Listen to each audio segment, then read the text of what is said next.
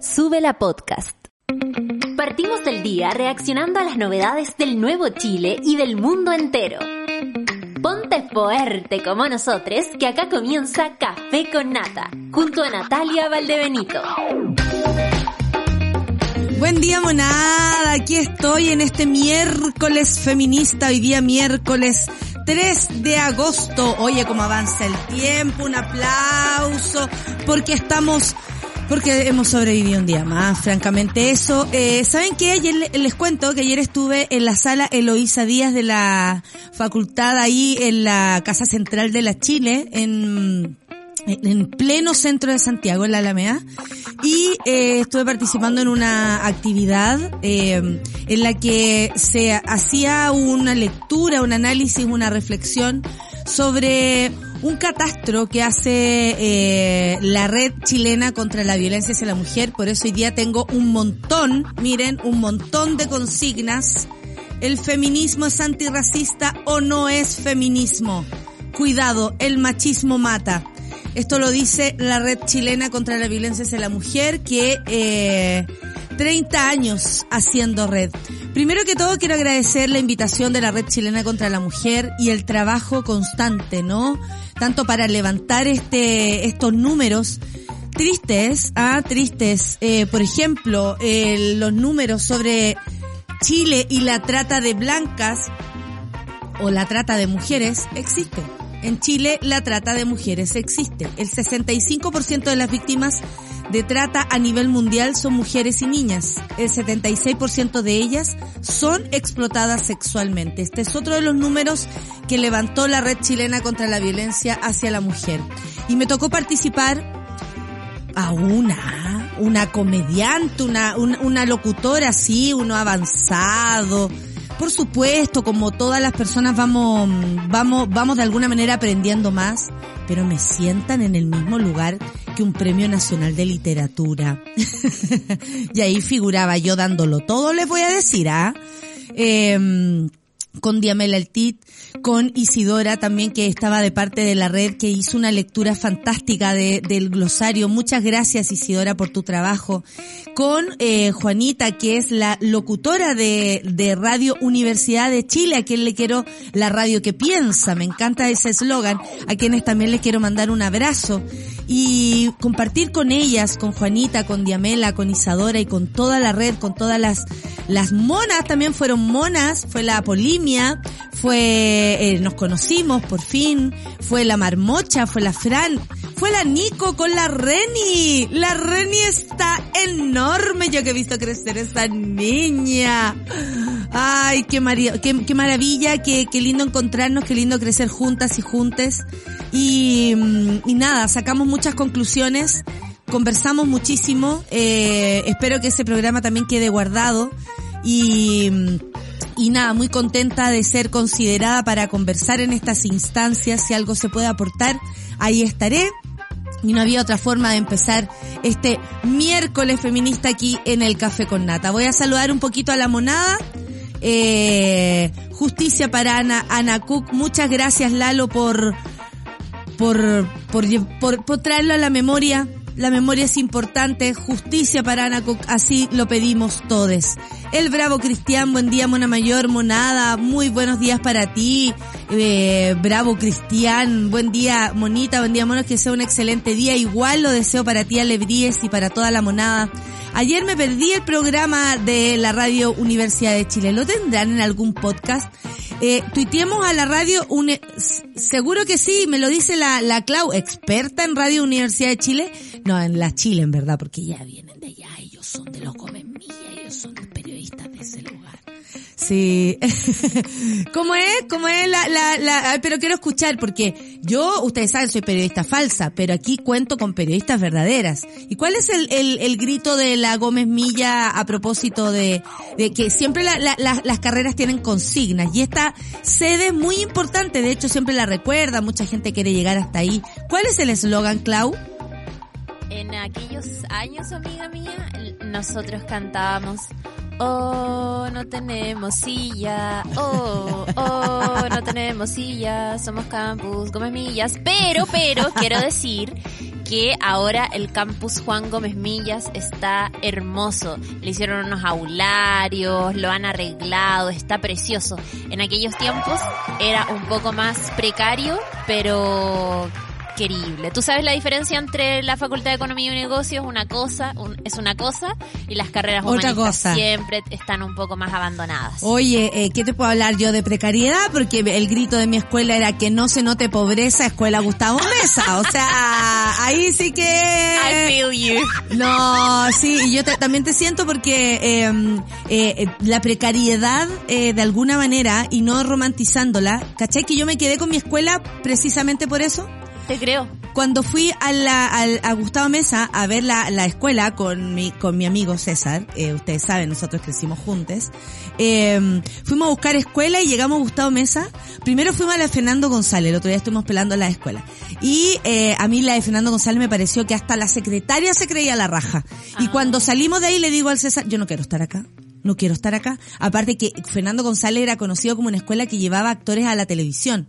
Los- Perfecto, ¿Cachai? sí. Entonces, no, yo no quiero estar acá, yo soy una actriz de carácter. Ella. Ah. Pero cuando llegué a Gustavo Mesa, eh, muchas gracias por ese. eh, eh, cuando llegué a Gustavo Mesa y de pronto vi a una, a una chica corriendo a pata pelada.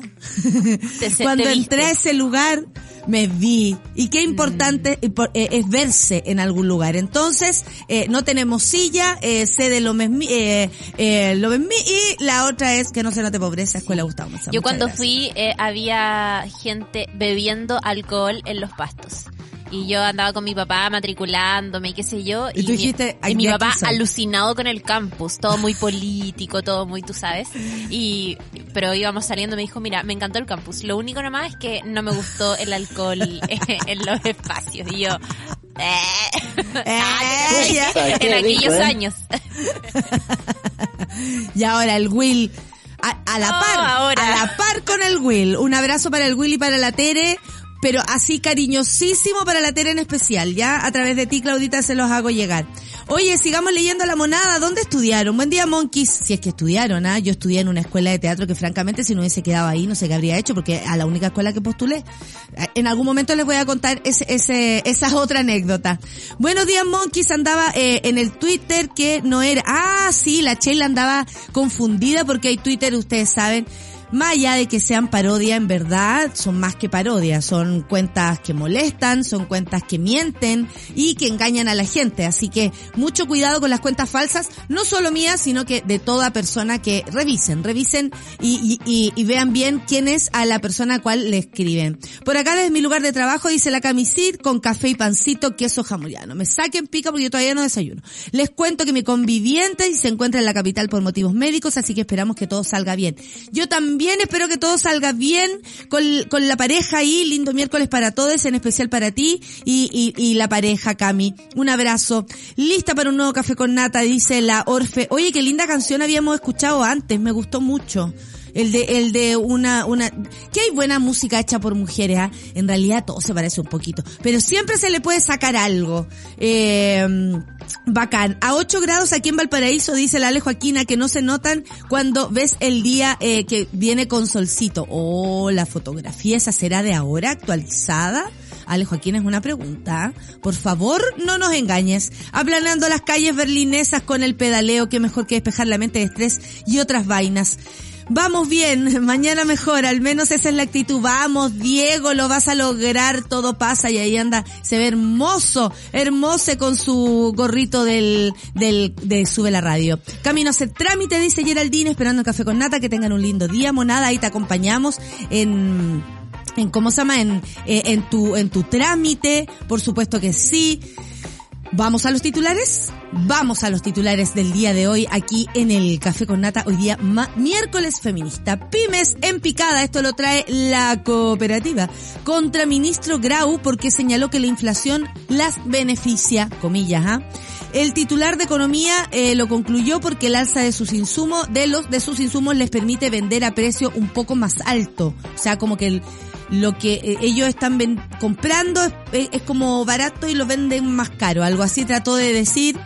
Bueno, las pymes ahí tienen su, tienen su movimiento y todo, y sobre todo tienen su quehacer, su día a día, ¿no? Para la SECH, estas declaraciones demuestran una inexcusable desconexión con la realidad de los emprendedores. Así que ahí están los pymes contra eh, el ministro Grau. Noticia que traemos hoy. Eh, esta en relación a la a, a, y en reacción a la noticia anterior, presidente de la SECH criticó, como decíamos, al ministro eh, Grau y dijo está totalmente equivocado. Marcos Rivas, es su nombre, dijo que me gustaría emplazar públicamente al ministro a que explique a cientos de miles de familias que dependen de una pyme. ¿Cuáles son los beneficios? Si él pretende contarnos a nosotros a mayor inflación sobre los costos, pero nosotros podemos en forma proporcional mantener los márgenes y subir los precios. Está completamente equivocado. Esa es la respuesta. Me parece súper importante que haya comunicación, ¿ah? que haya diálogo, absolutamente. Y si el ministro Grau anda perdido, qué mejor que sean las personas hasta que se lo digan y si la, las pymes andan perdidas, también. Aquí hay algo que hay que ponerse de acuerdo y claramente es muy importante esta conversación porque la cantidad de pymes de mini pymes y de todo lo que los mini pymes, todo, tanto, así que hay que tener ojo con este tema porque ya no es casos aislados, ahora es bastante, bastante eh, generalizado. Y en otra noticia, esto lo trae meganoticias.cl, gobierno confirma que el líder del tren de Aragua entró a Chile en 2019, adivinen, por paso habilitado y tiene visa, no ingresó escondido. ¿Qué pasó? Este martes el subsecretario del Interior, Manuel Monsalve, afirmó que el principal líder del tren de Aragua ya fue detenido, quien ya fue detenido, ingresó a Chile a través de un paso habilitado y que cuenta con una visa temporal, la que fue entregada en junio, atención, del 2019.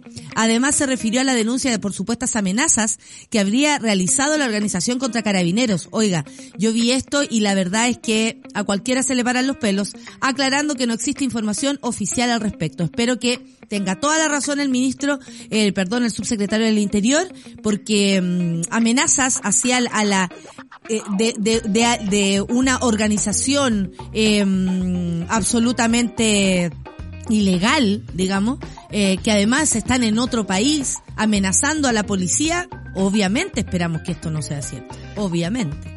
Aunque el subsecretario viajó a la zona para, para hacer presencia ahí también y, y decir esto no es tan fácil, ¿no? Amenazar aquí no es tan fácil, aunque sabemos que a ciertos sectores se les hace muy, muy, muy fácil.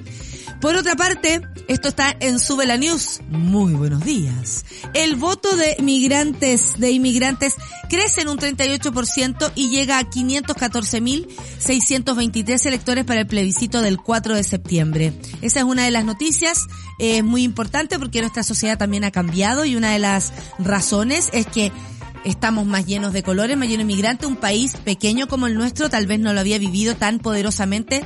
Creo que es de desembarco, ¿no? Si lo llamamos así, de, de los, de los amigos, compañeros peruanos, pero um, es algo que debemos aprender, eh, que estamos en proceso muchos avanzando rápidamente porque además, por ejemplo, a propósito de lo que existe esta bola como en contra de los venezolanos, personalmente no puedo tenerlo, no puedo. Hay algo en mí que, que no me permite eh, pensar mal o eh, actuar mal o, o, o, el otro día una persona decía me caen mal y, y me da un dolor cuando dicen eso porque porque, porque decían, son soberbios, se creen, y, y en el fondo es como cuando tú eh, eh, puntualizas a cierta nacionalidad, de todas maneras, aunque te caiga mal una persona venezolana que no tiene, que, que, que tienes todo el derecho, no puedes generalizar, porque eso llama a la xenofobia. O sea, yo leía después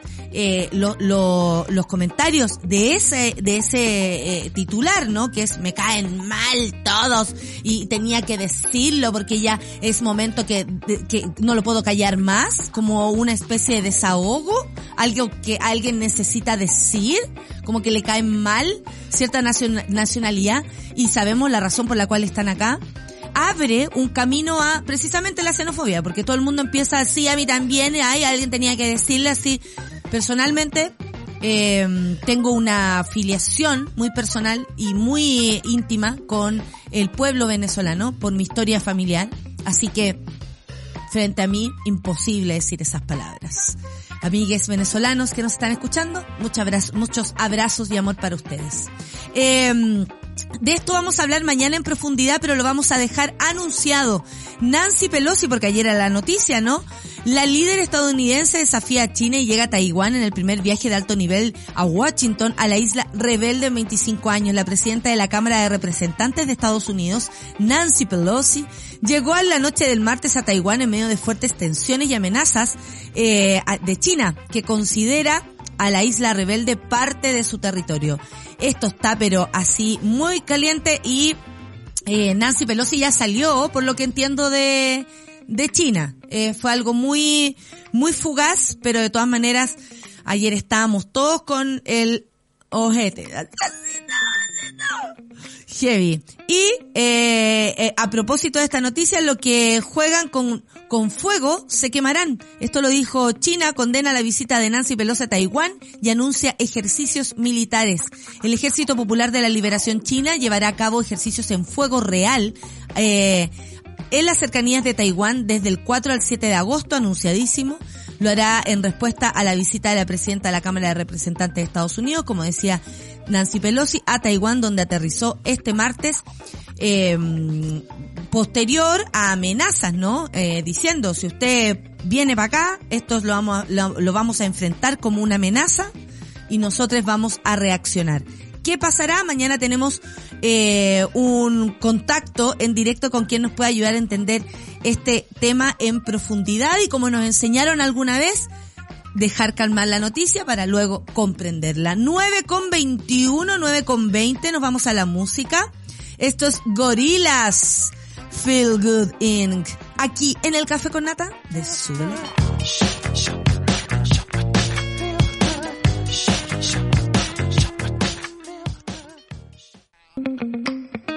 Café con nata. Qué entretenido escuchar a gorilas. Qué entretenido es. Oye, y la Jenny Facia dice, hola monita, feliz miércoles para todos. Monita, por favor, leí esta noticia y solo pienso en la cara de todos esos UDI. Eh, a propósito de la minuta PM, el Papa degradó eh, al Opus Dei, quienes perderán autonomía. Eh, esa también la pueden encontrar en Subela News. Claro que sí, en subela.cl. Oye, a propósito, cuando empecé a contar donde habíamos estudiado, la Clau también, que contó ahí que el papá cuando vio que estaban todos chupando anda a, a los besos y los atraques en el patio dijo, está bonita, estaba bien político, ah, muy bonito.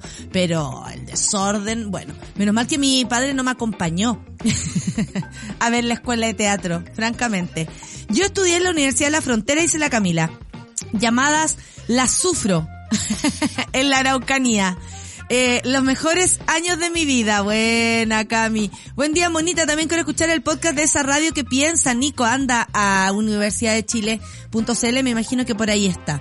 La Orfe dice que está corcheteando pruebas.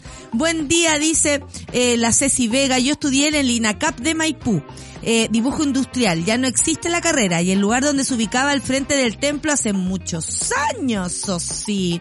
El grito de mi carrera, dice la Paloma Fernanda, es demasiado kuma para reproducirlo tal cual.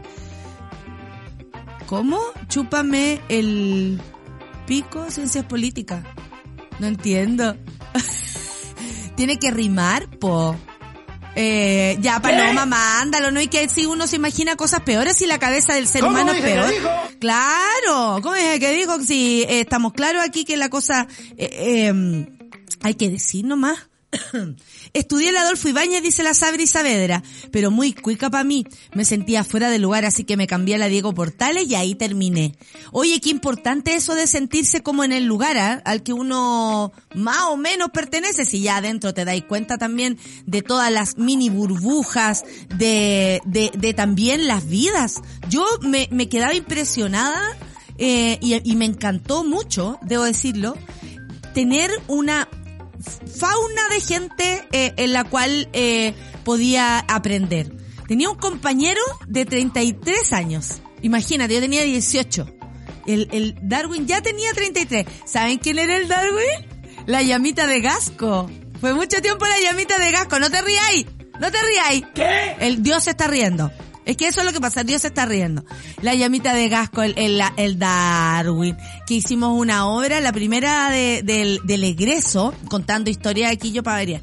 Eh, Estábamos en el egreso, la, la Conti, una amiga que entrañable también, eh, la Conti, y el, eh, el Nacho Hurtado y el Darwin Morales. ¿Cómo olvidarlo? Y nosotros hacíamos dos dos viejas. Eh, hoy en Historias con la tía Nati. Me encanta esta histo- me encanta esta canción como para contar historias. Caliente, caliente, eo. ca- y el, el, ah, caliente con gasco.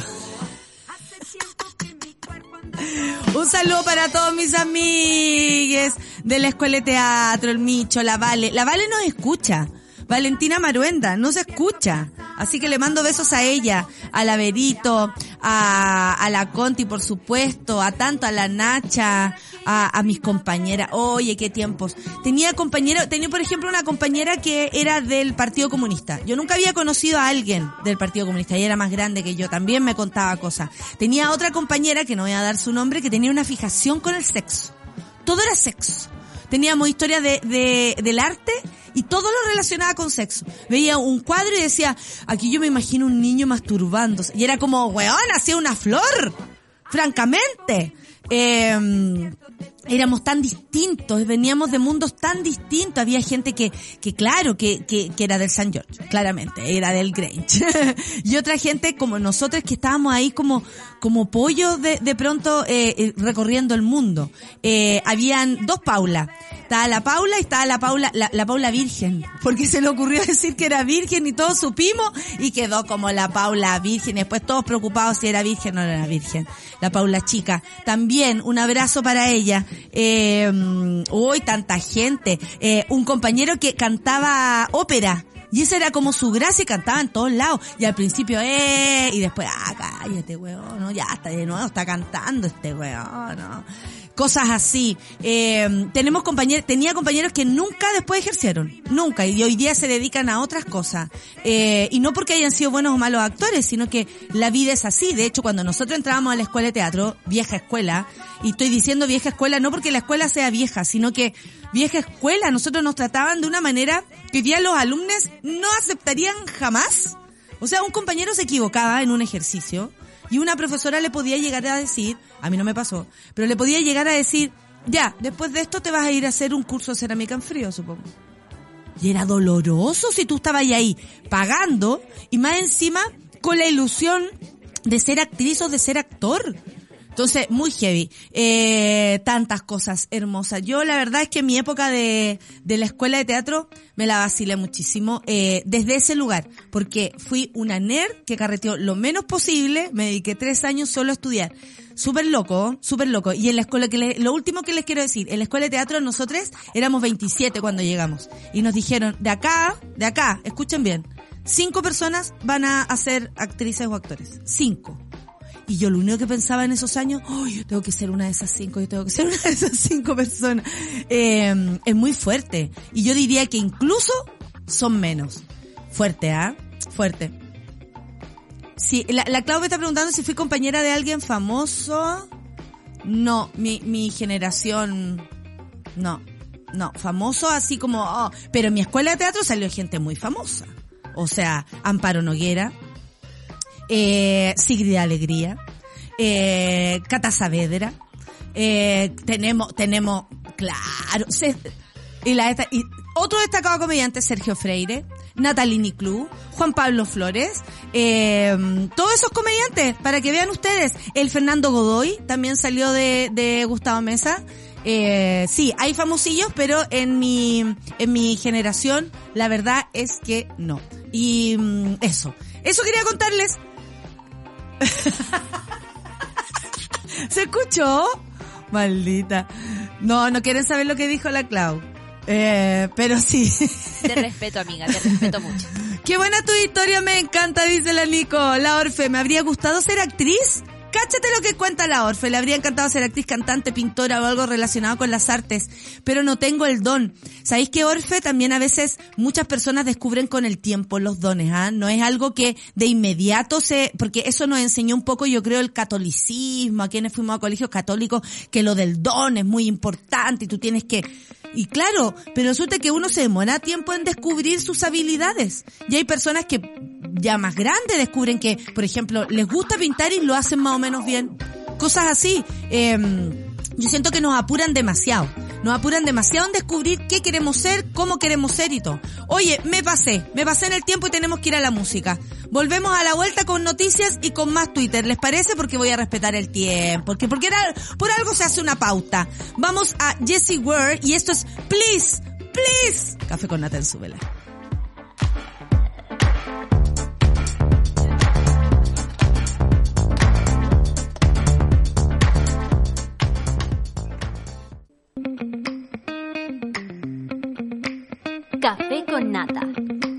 Canción, debo decirlo, con el Charlie la bailamos. Ay, ay, ay. Ahora necesito a mis chicos que me paren. Ah, ¿te cachai? Oye, una vez estaba carreteando en, en el miel. Aquí. Aquí abajo. ¿Vinieron al- alguna vez al Club Miel? No, es que esas fiestas eran. Tú eras un niño, un niño muy pequeño, querido amigo. Eso es lo que pasa. Si no, no te habríamos sacado de ahí, te voy a decir. Ah, no, claro, esa habría sido otra terapia, te digo al tiro. Porque uno quedaba terapia después de entrar. Y una vez estaba bailando, pero así dándolo todo, y abro los brazos. Y no me creen que aparecen dos personas atrás que me levantan. Y no eran mis amigos. Eran X, pero estábamos todos tan entregados al baile que francamente. Oye, eh, vamos a la minuta M, pero tengo que mandarles antes saludos. Al Nacho que está con el pololo. Miren, mi, miren, miren dónde estoy anotando. En una servilleta. ¿Saben por qué? Porque eh, dejé las cosas en otra cartera. Saqué esto, tenía tantas ganas de traer esto que se me olvidaron mi- mis cuadernitos. Ah, Y no ando con la constitución, yo necesito andar con la constitución para todos lados. Bueno, el Nacho me pide eh, que le mande saludos porque está escuchando con el pololo. Y aplaudiendo y silbando. Eh, para que, para que no se toque ni escuchen la radio. Y a la señora Indómita. También le voy a mandar saludos. Me encanta esa, ese mm, arroba. Perdón. La Yuchuba dice que buen tema. Me gustó. ¿Quién dijo que era? Es Jessie Ware. Grábate eso. Jessie Ware con Please. Es la esposa de Charlie. Ah, para que lo sepan. Y viene a primavera Sound, Sound, Sound. eh, así que no se la pierdan. Vamos a primavera Sound. Oye, hay un día, hay un día. ¿Cuál es el día que viene Metronomy? ¿Ese es el de primavera Sound? Es que hay tantos. Ese es fauna. Pri- Oye, pero que está difícil aprenderse. Fauna primavera, primavera Sound, Sound, Sound primavera y todas las cosas. Uno ya como que se pierde. Quiero ver a Metronomy. ¿Se ha- eh, ¿Le ha pasado que ustedes se olvidan de ustedes mismos en algún momento? La otra vez que vino Metronomy yo no estaba muy bien, debo asumirlo, en mi vida. Y lo asumo acá, en, en, este programa, porque ustedes son mis amigues. Y, mm, y se me olvidó. Y estaba en la noche y de pronto veo que gente está en Metronomy. Y me puse a llorar. ¿Ay, cachó cuando uno se olvida de sí misma? Me puse a llorar. Y el Luciano me... Perdón, mi pareja, mi compañero me dice, ¿qué te pasa?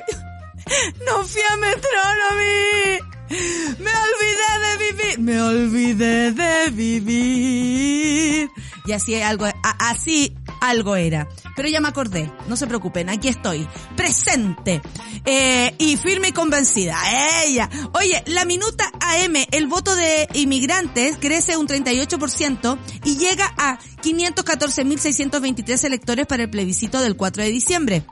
Una fuerte alza experimentó el total de electores extranjeros habilitados para votar en el plebiscito.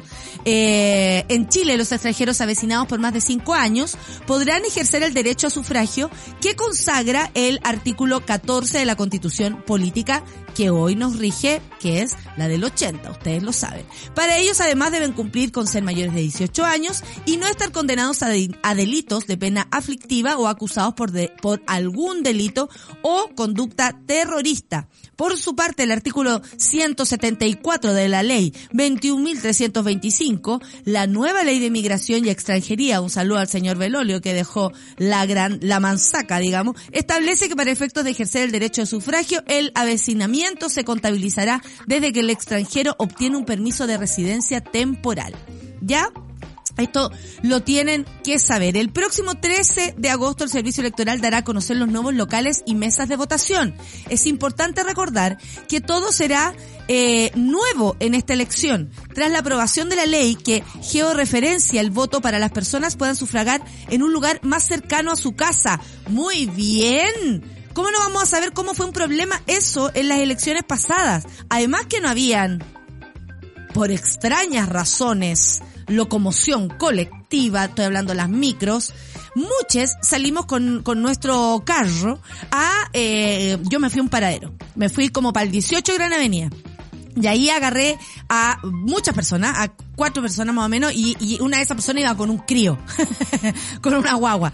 Éramos varias. Y eh, me llamó la atención que no solamente tomando la micro llegaban al lugar de votación, sino que esto además les quedaba súper más lejos como tres o cuadras para adentro, atrás mano, como se diría en Chile. Entonces, francamente, eh, si esto se va a arreglar, sería muy óptimo. Por lo mismo, el 13 de este mes, el 13 de agosto, será importante consultar los datos en consulta.cervel.cl, donde se indicará el número de mesa y local para este nuevo proceso.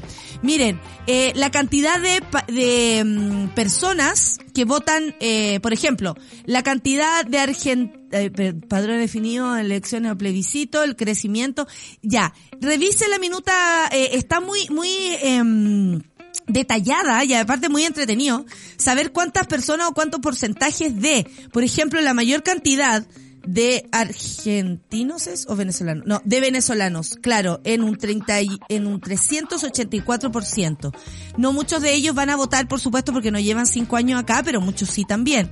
Brasil tiene un 20% quién más tiene un porcentaje alto eh, Haití con un 4, eh, 412%, cáchate.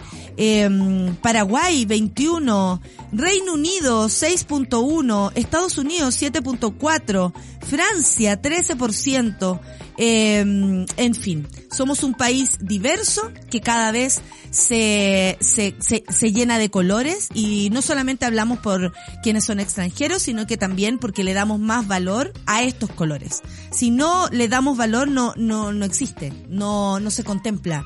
Y, desde ese lugar creo que es importante que um, entendamos que nuestro país está compuesto de otra manera. Y, y así va a ir pasando siempre. Siempre. Los cambios son. Lo que pasa es que este país nos enseñó a que no había cambios, algunos, que no se podían hacer que ya habían dicho ciertas personas muy expertas, por supuesto, oh, que eh, las cosas se hacen de una manera. Pues bien, ahora no es real porque estamos enfrentando uno de los procesos más importantes que es el cambio de constitución que esperamos personalmente, espero, y esto solo tiene que ver con mi opinión, que por supuesto se apruebe el cambio de constitución, porque después de una lectura, eh, más de una lectura debo decir, eh, estoy absolutamente convencida de lo que estoy diciendo. Eh, oye, Chaguán, eh, ustedes conocen al señor Chaguán, que como que tiene un problema al, eh, al, oído, ¿no? Como que habla más fuerte que yo. Eh, esta persona y se confundió. Y vamos a ver por qué. ¡Eh! Me gusta hacer eso como no adelantar la noticia, ¿cachai? Y provocar así como una especie de... Mire. Hemos presentado un requerimiento ante la Contraloría Regional de Valparaíso por eh, el abuso que ha habido por parte del Sereni de Transporte y Telecomunicaciones en términos del uso de los letreros que están en la vía concesionada del Troncal Sur, donde se llama a aprobar en el, próximo, plebiscito de salida del 4 de septiembre. Consideramos claramente que usar recursos públicos para este eh, efecto nos parece completamente una infracción a la ley. Es por eso que hemos recurrido a la Contraloría Regional y esperamos que se instruya un sumario a la brevedad posible. Hemos acompañado los videos en los que se aprecia cómo la señalética de la vía concesionada llama a aprobar el próximo 4 de septiembre. Apruebo. eh, Chaguán anda destemplado. Hay que decirlo, anda bien destemplado porque en todas partes hay, eh, y cuando estas personas se destemplan, no, no se controlan mucho. Y, y la verdad es que a ellos les complica muchísimo la, la, la campaña en estos instantes porque eh, quisieron también instaurar, y esto no es un, no, no, hay que ser de cierta parte, hay que tener sentido común nomás, para entender que han querido instalar mentiras. No sé si en algún momento se toparon, por último, con el video de lo que me da risa, de lo que dijo Arturo Zúñiga. O sea, de verdad, exponerse a la televisión. Eh, decir así como tan eh, onda que no sé algo que está ex- eh, eh, que está escrito eh, darlo vuelta o querer mentir con algo así oye si todos los colegios van a ser iguales A mí me da mucha risa Arturo Zúñiga. Me van a disculpar, ¿ah? Eh, esto no es risa de nervio, es como risa de nervio, porque mm, eh, no como que no entiende lo que lee, no sé qué, qué pasa. ¿Habrá tenido ese problema cuando leyó los contratos de espacio riesgo, por ejemplo? Así como, lo que pasa es que no entendí. Algo así, porque ayer eh, eh, o sea, hasta Montserrat Álvarez, que está más amarilla que este papel, te voy a decir, se reía de, de, de Arturo Zúñiga. Entonces, yo la verdad es que lo invitaría a seguir comentando. Eh, Arturo, tú eres un excelente, em, perdón, eh, tú tienes un excelente, tú eres un excelente representante del, del rechazo. Creo que debieras seguir porque le hace mucho, mucho eh, mérito a, a todo lo que hemos visto. Eh, eh, Chaguán se pegó en la cabeza, dice la Kika. Sí, pero vamos a ver a otro que también. A ver. A ver. Atención. Yo creo que hay cosas que son polémicas, pero esto de verdad no... Esto no es polémico, Arturo, es lo, civilizatorio. lo que no, usted, Arturo, distingue la diferencia entre educación y enseñanza, ¿no? Porque a lo mejor ahí hay un problema. Claro. Mira, Valer, Valer. Julio César, Pero mira, mira. dado que el, el diputado mencionó aquí un artículo, yo le invito a leer el inciso 3 del artículo 36, que dice claramente, los establecimientos y las instituciones que lo conformen, hablando del sistema, deberán, se rigen por los fines y principios de este derecho y tienen prohibida toda forma de lucro. ¿Ya? Entonces, estamos hablando de que no hay ningún proyecto educativo que se pueda guiar por otros fines y principios que no estén aquí en esta Constitución. Y esa es el- la barrera, eh, esta barrera que yo mencioné en un principio, que se le pone a los colegios subvencionados, a los colegios privados, para poder ofrecer Y- esta libertad de enseñanza. Porque eh, sí, baja la usted va a poder elegir el colegio, siempre y cuando ese colegio tenga los principios que están en esta constitución. Y obviamente eso es lo que limita, es como decir, sí, usted puede elegir el color de todos estos autos, Ah. pero cuando todos los autos son negros, la verdad que la libertad de enseñanza no existe. Ah. No, pero, perdón, eh, perdón, perdón, Arturo, pero pongámosle, pongámosle, pi- perdón, a pongámosle la piso a la realidad. Mira, mira, Blado, Usted me quiere Blado decir ríe. que si se aprueba esta constitución con este articulado, ¿todos los colegios mañana van a ser iguales? Pero ¿cómo se lo Efectivamente. Efectivamente. Y ese Mira, el otro se tapa la cara. O sea, el colegio salesiano va a ser igual al colegio King School Uno de los y- y- y- principios, y, y King al School. colegio uno de los principios Alianza de la Constitución Francesa. es Estado laico. ¿Ya? Para participar ¿Ya? del Sistema Nacional ¿Qué de tiene que ver Educación, el sistema laico? los colegios van a poder ofrecer una formación cristiana católica, Sí, pues. van a poder haber colegios solo de hombres, solo de mujeres, Por o todos van a supuesto. ser mixtos. Esas No. son todas las interrogantes que deja esta propuesta que hace la Convención. No, pero francamente, eso no entiendo. Demanda. O no, la Luli lo dijo, demanda. Eh, no, de verdad, es que una cosa es, una cosa es la interpretación que se entiende perfecto porque estas personas interpretan de cierta manera los textos, ¿no? Pero la otra es engañar y no tener pero ni un poco de vergüenza para hacerlo.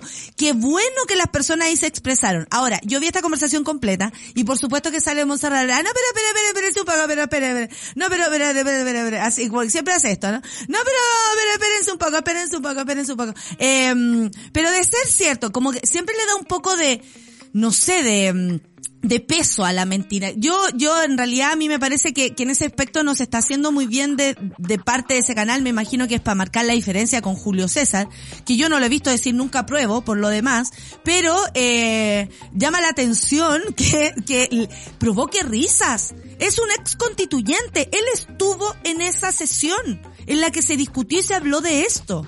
Si una persona agarra un texto y miente sobre lo que está leyendo, hay intenciones de hacerlo. Y es ahí donde tenemos que tener todo es un problema. No solamente quienes votan apruebo ya lo decidieron. Para nada. Quienes votan rechazo también les debería molestar esto. Porque no pueden eh, eh, a, través de mentiras, engañar a la gente, que además está escuchando de pronto cocinando, armando el almuerzo, ¿no? que a las 11 y algo se arma el almuerzo.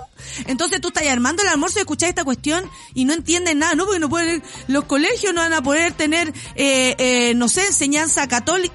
Falso falso. Seguro vas a poder seguir con tu negocio o, o, con los negocios, por ejemplo, a propósito de Matías del Río, con los negocios de los colegios. Pero, ¿cómo se miente así en un programa? O sea, ¿se dan cuenta que ni siquiera la tele ya les da vergüenza?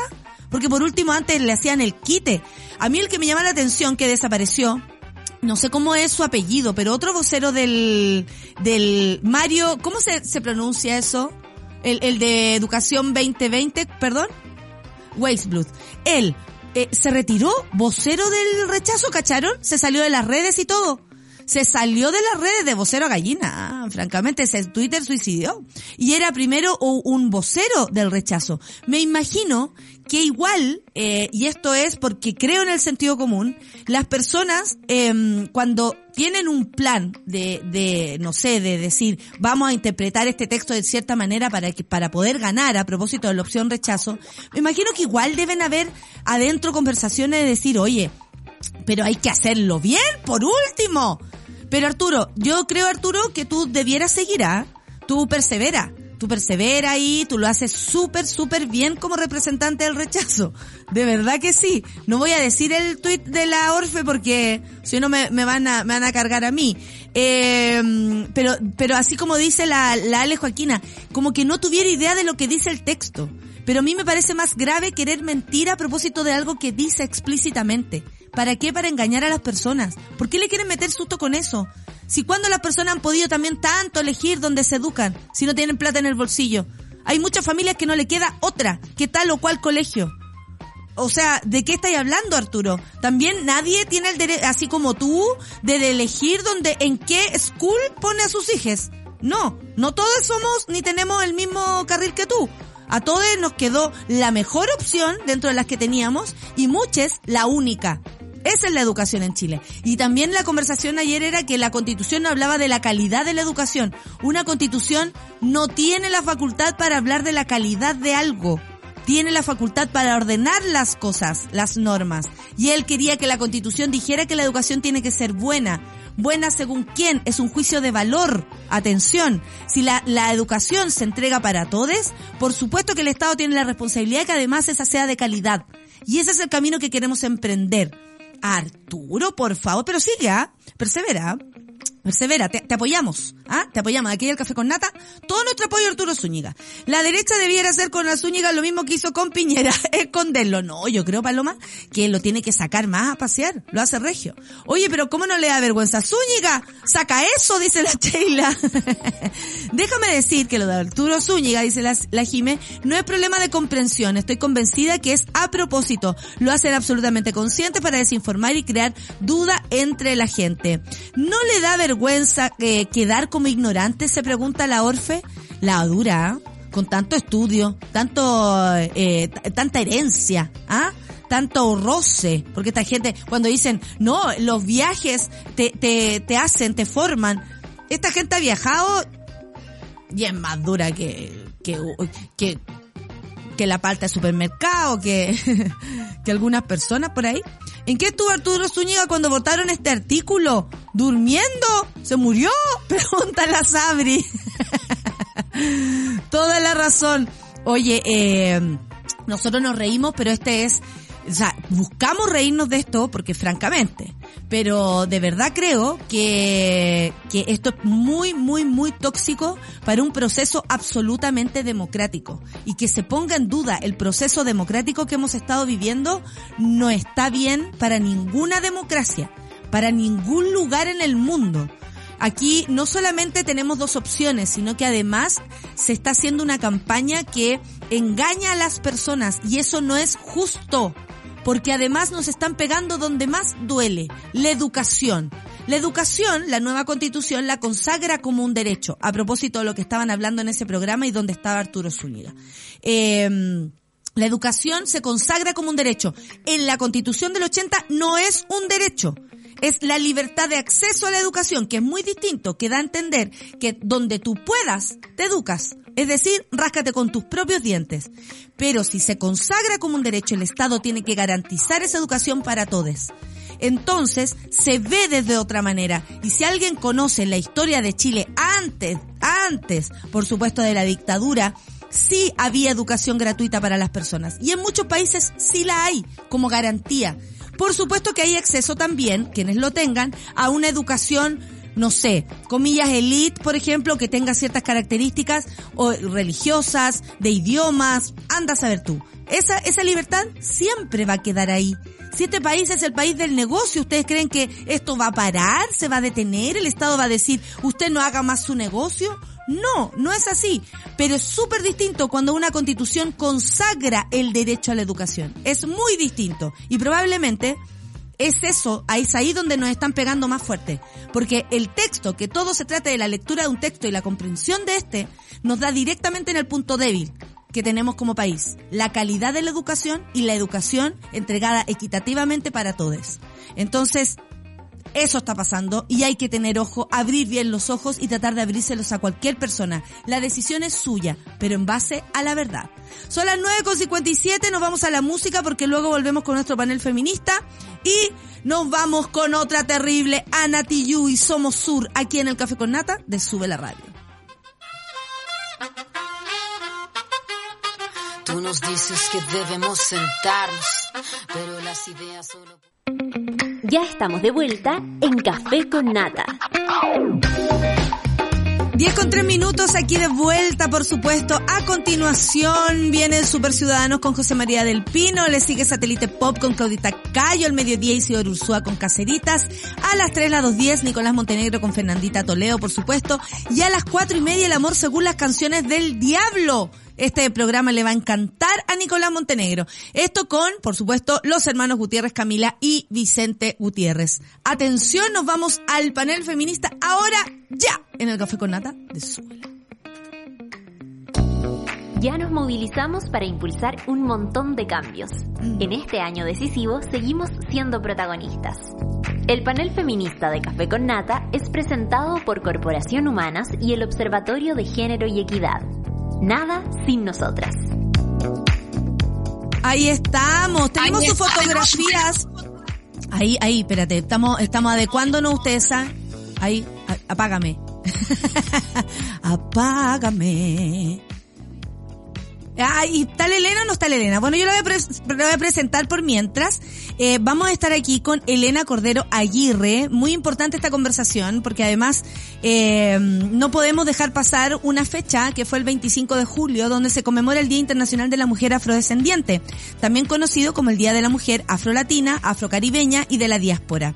Eh, esta semana hay, por supuesto, actividades. Ya han habido desde el 25 en adelante conversatorios, en fin. Eh, y hoy día vamos a estar con Elena Cordero, terapeuta y trenzadora. Le quiero mucho preguntar aquello. Eh, parte del quilombo negrocéntricos. negrocéntricos. Em, también le quiero preguntar por aquello. Así que vamos a, a- a recuperar la, la comunicación y volvemos con Elena. Tengo tan, ¿Estamos? ¿Aló, Elena? ¿Estás por ahí? Sí, hola, ¿qué tal? Buenos días.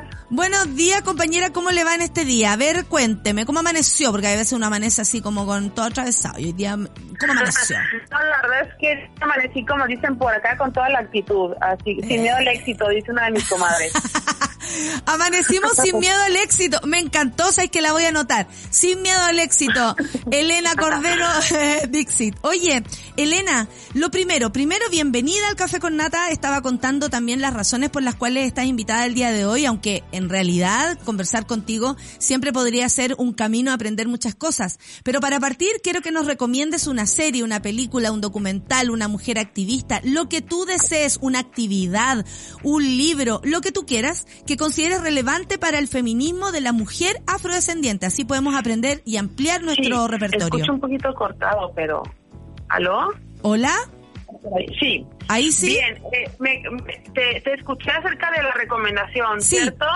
Sí. Bien, mira, justamente la semana pasada eh, estuvimos en la conmemoración, bueno, fue toda una semana, todavía nos queda una actividad este viernes, eh, pero eh, justamente la semana pasada, el día lunes, estuvimos allí en el, en el Museo de la Moneda proyectando un documental de Francia Márquez.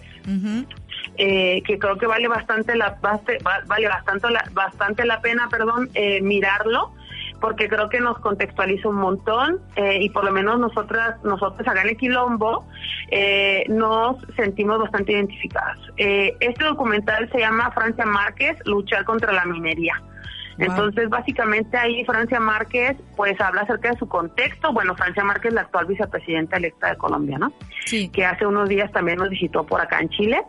Entonces, creo que esa sería mi recomendación. Y bueno, aprovechando, hay otro documental que también me gusta un montón, que es de Audre Lorde. Eh, se llama Mis días en Berlín. Ella migra para Berlín buscando un tratamiento para el tema de su cáncer. Eh, y bueno se documenta se documenta como muy muy caseramente por así decirlo pero termina en un documental muy muy bueno muy interesante también y creo que ambas narrativas nutren bastante lo que es ser una mujer negra Qué maravillas de recomendaciones. Aparte que además recomendaste un, panorama, ir a ver esta, este documental de Francia Márquez, todo muy actualizado, porque Francia estuvo aquí la semana pasada, es decir, qué mejor recomendación. ¿Me escuchas mejor, Elena? Sí, te escucho un poco mejor, sí. Ya, vamos, ahí tú te moví o me, me vas diciendo, si no me escuchas me, me, lo dices, ¿ya? Porque... Sí, como que me, me, me, saca, pero después vuelvo a entrar, así que todo bien. Claro, porque yo hablo rápido. Entonces es posible que me equivoque y no me escuches. Oye, antes de todo, quiero que me expliques, ¿qué es el quilombo negrocéntrico? Necesito saber. Ajá, mira, pues el quilombo eh, somos un espacio, un, territorio, por así decirlo, en donde convergemos eh, personas, tanto mujeres, tanto afrochilenas como migrantes, eh, pero que la intención justamente es ampliar la narrativa respecto a lo que es la negritud, ¿no? En el, en el quilombo, eh, bueno, obviamente somos una comunidad, ¿no? Eh, intentamos y, y, trabajamos todos los días para posibilitar el diálogo, eh, es un diálogo que nos lleva a una reflexión permanente de las realidades de la negritud, de lo que es ser una mujer racializada específicamente en Chile y específicamente ahora en Santiago, ¿no? En, en, mi, en mi caso, pues, porque también tenemos compañeras que están en el norte, ¿no? Y bueno, eh, obviamente vamos fortaleciendo nuestra identidad étnico-racial a través de las actividades que hemos venido haciendo durante todo este tiempo eh, tanto etnoeducativas, también socioculturales.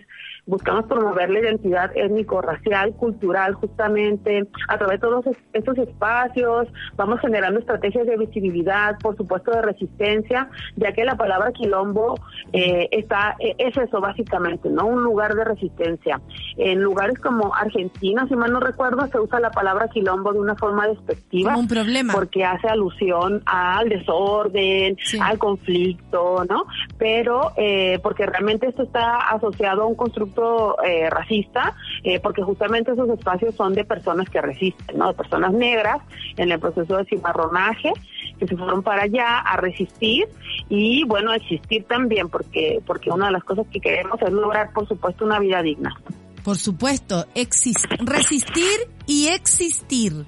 Me encanta que lo hayas dicho de ese modo. Tú eres terapeuta y también trenzadora. ¿Qué son las trenzas para ti? Eh, lo dije antes, me eh, quiero preguntarte esto porque que te presentes de ese modo. ¿Qué representan la, eh, para las mujeres afrodescendientes la, la trenza, las trenzas? ¿Por, por, ¿Por qué te defines así de esa forma? Ah, bien, sí, pues es que eh, básicamente con el tema de la trenza eh, fue bueno, es una práctica que tengo desde siempre, ¿no? Eh, nuestras cabelleras como mujeres racializadas están muy lejos de hegemonía, es decir, no son, no son cabelleras lisas, sí. por lo cual casi siempre hay una, un, un, constructo de que somos desordenadas, de que estamos despeinadas, que es poco profesional, poco formal. Entonces, en ese sentido, eh, la la trenza a mí me vino a dar eh, un espacio en donde reivindicar mi cabellera y por supuesto eh, amistarme de nuevo con ella, ¿no? Al inicio estaba muy enemistada con ella. Y bueno, eh, cuando migro para acá se va convirtiendo la forma en la que yo puedo sustentar mi vida, dado que, bueno, pues al inicio con el tema de los papeles, la burocracia, migración, convalidación de estudios, etcétera, eh, igual había que pagar renta, ¿no? Entonces, eh, la trenza algo que me ayuda bastante, igual que a mis ancestras, a sobrevivir económicamente, pero que a la par mi intención era poder también culturizar, porque uno de mis, de mis propósitos con el tema del trenzado, a través de trenzología, es eh, preservar esta memoria histórica, ¿no? Ya que la trenza va más allá de una estética superficial, sino que trae una historia, un contexto, territorialidad, vamos, nos conecta con la misma diáspora, ¿no? Entonces, bueno, básicamente por ahí va la cosa. Perfecto, me queda muy clarísimo y, y, estoy segura que para todas las personas que están escuchando el programa también. Eh, así en resumen, para que no dejemos de aprender, ¿por qué existe el Día Internacional de la Mujer Afrodescendiente? Porque igual es algo súper específico, se entiende perfecto. Mira, yo, yo, tú tal vez no me estás viendo, pero ayer estuve en una actividad de la Red Chilena contra la Violencia y tengo aquí un, un una consigna que dice el feminismo es antirracista o no es feminismo. Yo lo creo realmente así. ¿Por qué se conmemora el 25 de julio esta, este día? Claro, mira, el 25 de julio es el día en que las mujeres eh, negras se, se juntan para justamente hablar y visibilizar esto, ¿no? Entonces lo hacen al, al, lo hacen, digo, o sea, claro, lo hacen lo vienen haciendo desde siempre, ¿no? Pero es este día, el 25 de julio, que empieza a tomar este, este sentido. Específicamente hace 30 años, hace 30 o 31 años, 31 años si mal no recuerdo.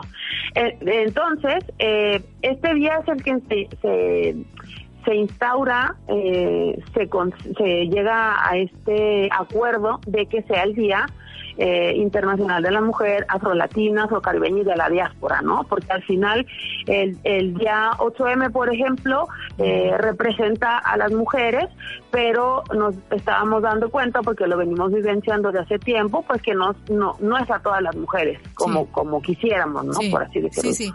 Entonces, el 25J es el día que se destina para eh, el Día de la Mujer Negra como tal, ¿no? El Día de la Mujer...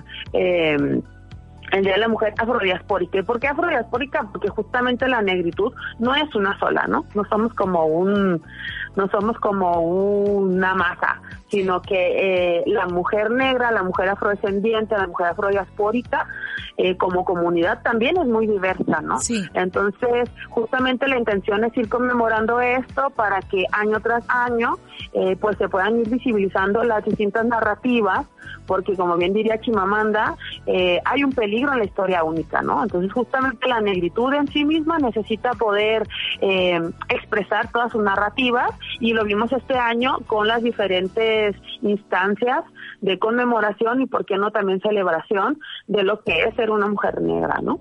Desde la misma comunidad hay una reflexión respecto a esto o, o porque me imagino, bueno, en los movimientos feministas eh, a todo orden eh, van avanzando, ¿no? Y nos vamos repensando. Eh, y, y, por ejemplo, esta visión de, de que la mujer afro es también diversa y hay muchas negritudes, como tú lo dices, ¿es también una reflexión desde adentro?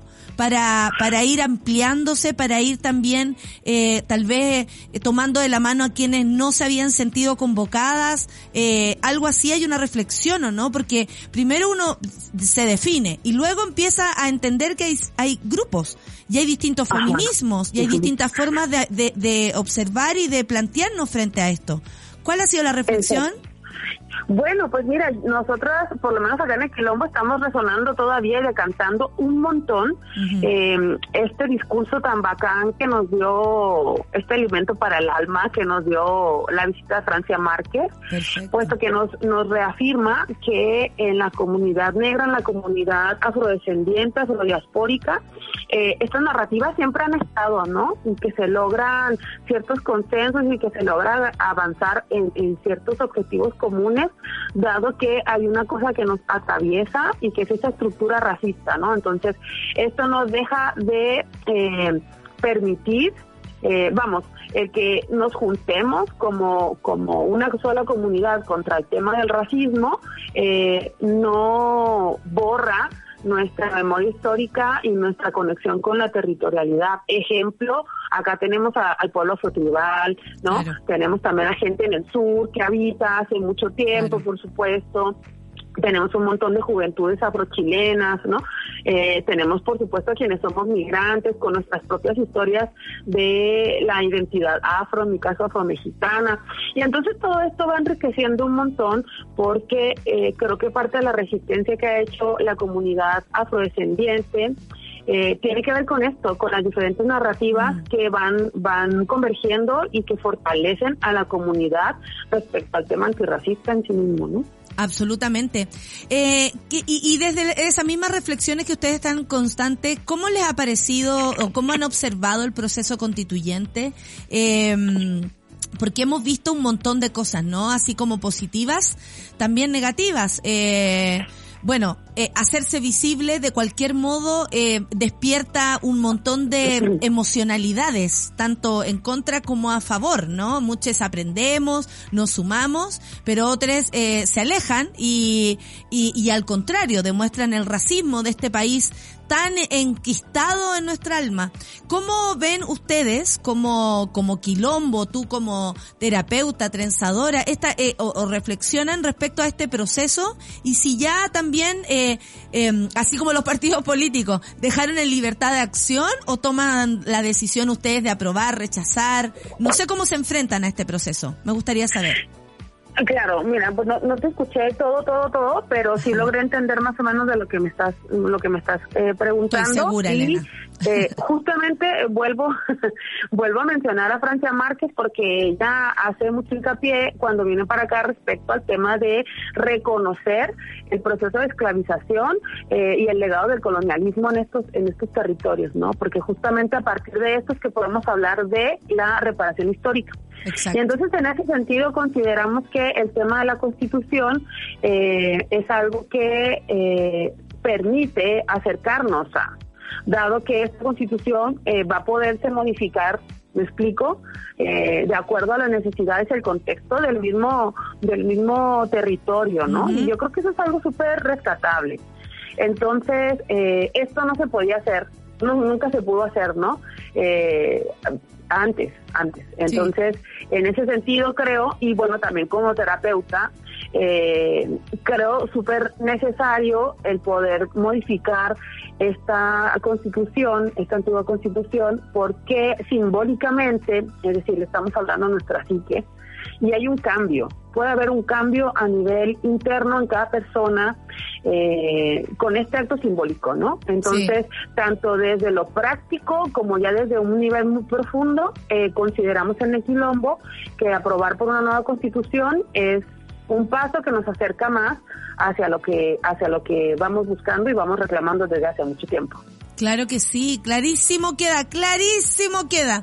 Oye, eh, eh, hablemos también de algo que, que, que es súper lamentable. Yo ayer como la, la Clau nuestra con quien hablaste, eh, editora, productora, periodista y todo lo demás, eh, me mandó este reportaje de Mega Noticias a propósito de la esterilización forzada en hospitales públicos de mujeres afro y en fin, ¿no? Eh, con todo este tema. ¿Qué, qué, qué, te parece a ti? ¿Cómo enfrentar la noticia? ¿Ustedes sabían de antes? Porque probablemente hay cosas que se van entendiendo y de pronto salen a la luz, pero en, en la verdad... Lamentablemente, lamentablemente sí. Eh, mm. Fíjate que justamente hace un par de años, que es cuando hacemos en este territorio el cambio de fecha, eh, porque el 25J era para, para el tema del aborto, eh, entonces tenemos este encuentro con el mismo feminismo, eh, bueno, se llega al acuerdo de, por supuesto, dejarnos esta fecha eh, y después se recorre al 30 de julio, ¿no? Pero entonces empezamos a converger en varios espacios, pues pidiendo un el que la, el que el mismo aborto tenga una concepción o una un abordaje, ¿no? Antirracista. Y bueno, cuando hablamos de aborto antirracista, no podemos no hablar de la persecución que se hace a las maternidades negras en este territorio, ¿no? Eh, por el mismo constructo que hay sobre nuestras corporalidades. Sí. Eh, y que por supuesto todo esto va sacando a la luz eh, la esterilización, la esterilización forzada, que no solamente ocurre en Chile, no ocurre en muchos territorios, pero que ahora con este reportaje de la gran comadre Michelle eh, eh, salen los datos duros, que al final lamentablemente es algo que es súper necesario para poder avanzar, ¿no? Sí.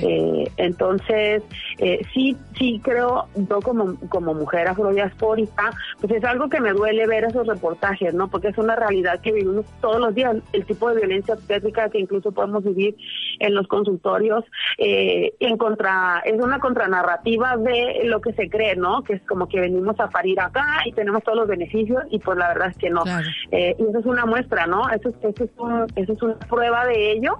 Eh, entonces, bueno, nosotras siempre al pie de reclamar y de exigir, porque merecemos eh, que cese la persecución a nuestras maternidades y que también me gustaría poder aprovechar este espacio para poder hablar de eh, Paola Micolta. No sé si ustedes también están enteradas de este de este grave caso.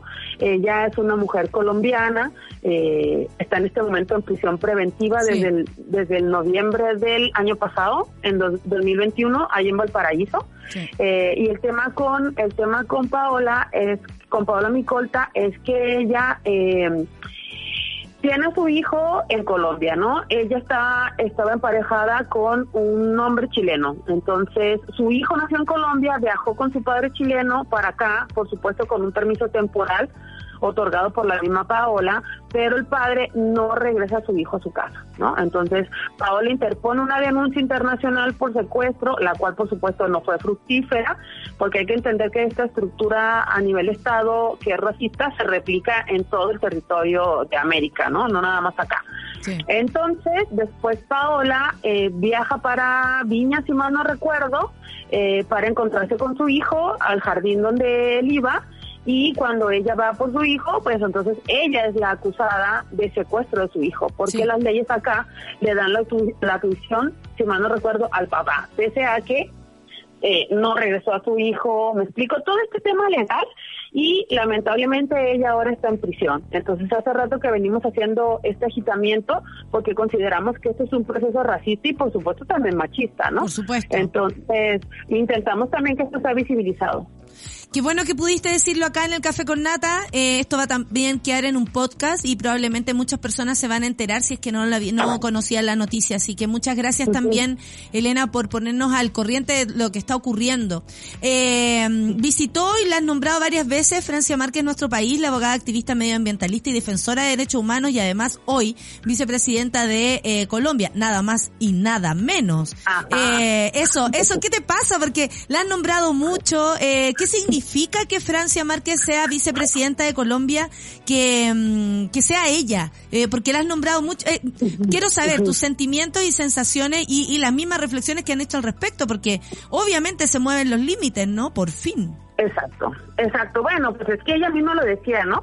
Yo antes era la activista y la militante que iba a reclamarle a, la- a, los, a las estructuras de gobierno y ahora estoy del otro lado, ¿no? O sea, creo que tiene un gran desafío. Eh, a nosotras en el Quilombo nos, nos mueve y nos motiva mucho desde el tema que, como te comentaba, de la representación simbólica, ¿no? Saber que es Sí. posible, que no solamente es una mujer negra, sino que también es una mujer, podríamos llamarle ennegrecida, es decir, orgullosa de su ancestralidad, comprometida con su territorio, ¿no? Eh, desde sus discursos siempre muy sólidos, eh, un activismo, una trayectoria que le respalda. eh, y la forma en la que pudimos conectar en su visita también fue muy, muy satisfactoria. Entonces, para nosotros, por supuesto que es, es una es como un alimento, ¿no? Viene, Mm, viene a alimentar mm. nuestros esfuerzos que venimos haciendo con el quilombo desde hace ya varios años atrás. Eh, porque justamente nos deja ver que eh, necesitamos estar en, en muchos espacios, ¿no? No, Exacto. no ninguno ningún espacio es menos que otro, dado que necesitamos hacer presencia negra, ¿no? Entonces necesitamos también, y ella lo dice, ¿no? El, el feminismo afro y las resistencias negras necesitan mantenerse en la calle Sí. y en la comunidad, porque justamente esto es lo que va alimentando la diversidad de las Sí. narra digo, va alimentando las diferentes narrativas, ¿no? Va ampliando los las mujeres referentes. negras, citándolo un poco, perdón, eh, hacemos feminismo en la oralidad, en la cocina, en nuestras casas, con nuestras abuelas, con nuestras comadres, ¿no? Cuando nos peinamos, en el caso de la trenza, entonces darnos cuenta de todo esto, que una persona como Francia Márquez, a quien consideramos ya básicamente una ancestra consolidada hecha y derecha, eh, nos dé estas palabras, pues por supuesto que nos confirma que el trabajo sigue por aquí, ¿no? Y que como ella lo dijo, llegar a donde llego no es un fin, ¿no? O sea, eso es una parada más en toda la trayectoria. Exacto, y para que muchas eh, niñas también se sientan convocadas, los referentes son muy importantes, muy importantes. Y para las mujeres aún más, de todo de todo color, pero también mujeres negras en representación, eh, es algo que nos hace avanzar a todas, absolutamente. Cuéntanos para terminar, porque ya estamos al final, ha sido una maravillosa entrevista, de verdad, Elena, te agradezco mucho que hayas decidido conversar con nosotros. Eh, vimos en Instagram que este viernes a las cinco y media hay una actividad en la Biblioteca Municipal Gabriela Mistral. Cuéntanos de qué se trata, rapidito ahí porque estamos con, con el tiempo. Exactamente, pues básicamente es juntarnos, eh, hacer, hacerle este este, este, espacio de la oralidad, ¿no? A través de la lectura de poesía, de la literatura. Por ahí va a estar mi comadre Angie de Soy Alma de Negra, mi comadre Patricia de Cusoma. Eh, son dos proyectos también súper, súper eh, importantes y necesarios en la comunidad negra, ¿no? Entonces, les invitamos ahí el viernes a las cinco y media en Avenida, en Avenida Igarrázaval 4055 a que tengamos un espacio distendido de resistencia desde la lectura, desde la escritura, ¿no? Dado que la oralidad es, es un eje para nosotros muy importante. Seguro Gabriela Mistral también eh, eh, se va a manifestar de algún modo. Estaría muy contenta de que la oralidad, la lectura y la reunión de mujeres eh, sea un agente absolutamente de cambio. Voy a levantar de nuevo este este cartel porque vamos a terminar la entrevista con Elena Cordero. Muchas gracias, Elena. Eh, hay muchas, eh, en, tu arroba probablemente vas a encontrar algunas dudas de tu trabajo. Terapeuta, decían, trenzadora. Quedaron todas muy intrigadas con, con tu participación y ha sido muy poderosa esta mañana. Muchas gracias, Elena. Eh, un abrazo para ti y a través de ti a todas las compañeras. Muchas gracias por esta lucha que no, que no cesa y por la valentía que tienen para hacerlo. De verdad, muchas gracias. Gracias a ustedes, hasta luego. Que te vaya bien, compañera. Muchas gracias. Buen día. Así terminamos el programa del día de hoy. Se fue Elena y terminamos, por supuesto, nuestro panel feminista con Corporación Humana porque ya lo saben. El feminismo es antirracista o no es feminismo. En el panel feminista de hoy hemos tenido una gran invitada. Revisen el podcast si no lo escucharon y si no, les mando un abrazo a quienes están escuchando el podcast en este momento. Un abrazo para ustedes. Nos vemos mañana. Que estén muy bien, que tengan un buen día. Chao, gracias. Ya nos movilizamos para impulsar un montón de cambios. En este año decisivo seguimos siendo protagonistas. El panel feminista de Café con Nata fue presentado por Corporación Humanas y el Observatorio de Género y Equidad. Nada sin nosotras.